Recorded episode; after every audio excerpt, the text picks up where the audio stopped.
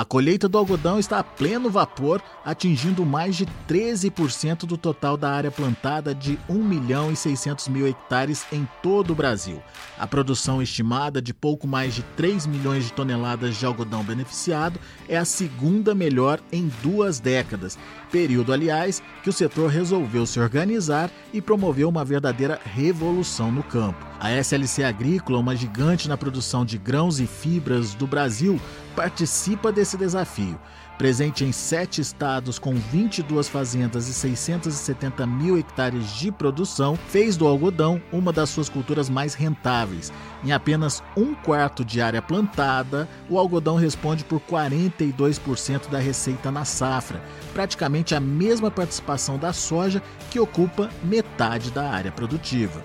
Na fazenda Pamplona, que fica em Cristalina, Goiás, a safra desse ano foi praticamente perfeita, com estimativa recorde de 350 arrobas por hectare de algodão em caroço. Fazenda Pamplona, primeira fazenda do grupo no Cerrado Brasileiro e, e uma das primeiras fazendas do grupo a plantar algodão, né, o Cerrado.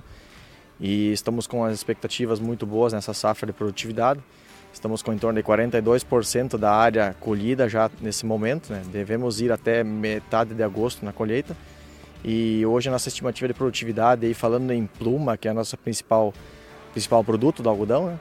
é em torno de 2 mil quilos por hectare de produtividade que a gente estima nessa safra.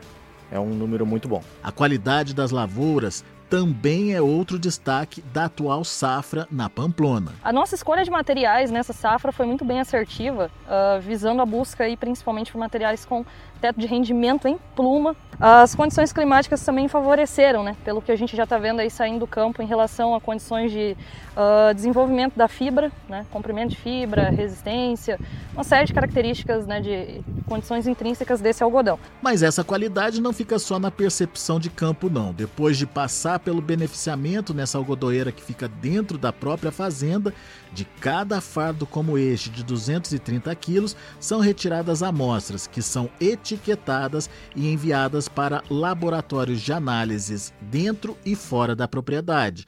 Laboratório de classificação dentro da fazenda atesta a pureza e o visual do algodão, comparando com amostras como essas adquiridas do Departamento de Agricultura dos Estados Unidos, o USDA. O primeiro número representa a grade de tipo.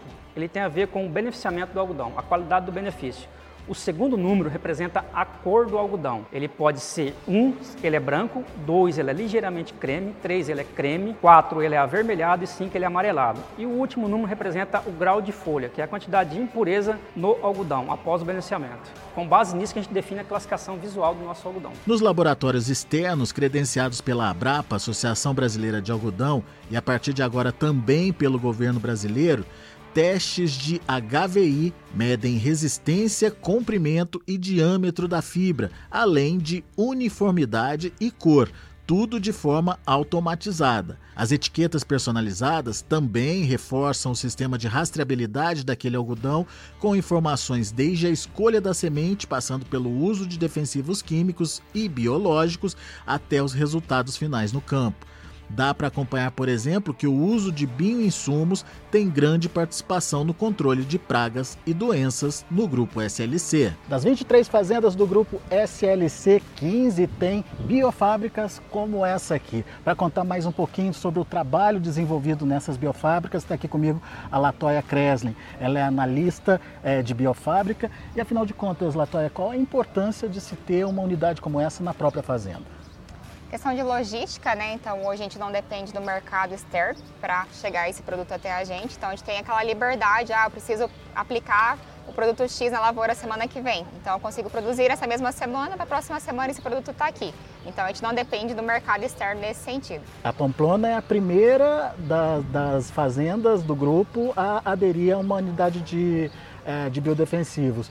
O que, que isso agilizou no trabalho de vocês e quais os resultados que vocês têm visto? Isso, a biofábrica que ela existe desde 2018, foi uma das primeiras do grupo e também hoje é a maior aqui da, da SLC, tem a maior capacidade. Hoje a gente vem observado, além de redução de custos com a utilização de biológico, toda a questão de sustentabilidade. Então hoje a gente vê muita volta de inimigos naturais, vê uma lavoura mais saudável, vê maiores produtividades, basicamente nesse sentido. Ah, o que está sendo produzido aqui? Qual o objetivo de vocês? Aonde vocês querem chegar? Hoje nós produzimos um portfólio de bactérias e fungos, tanto para controle de pragas quanto doenças foliares e de solo.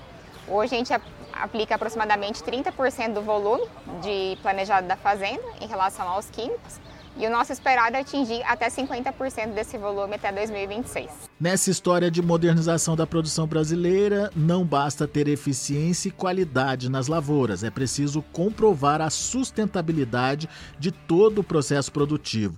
Atualmente, 100% do algodão produzido pelo grupo SLC é certificado pela BCI, entidade internacional que atesta a produção sustentável da fibra em 26 países, e o selo ABR, da própria Abrapa, com verificação de mais de 180 itens.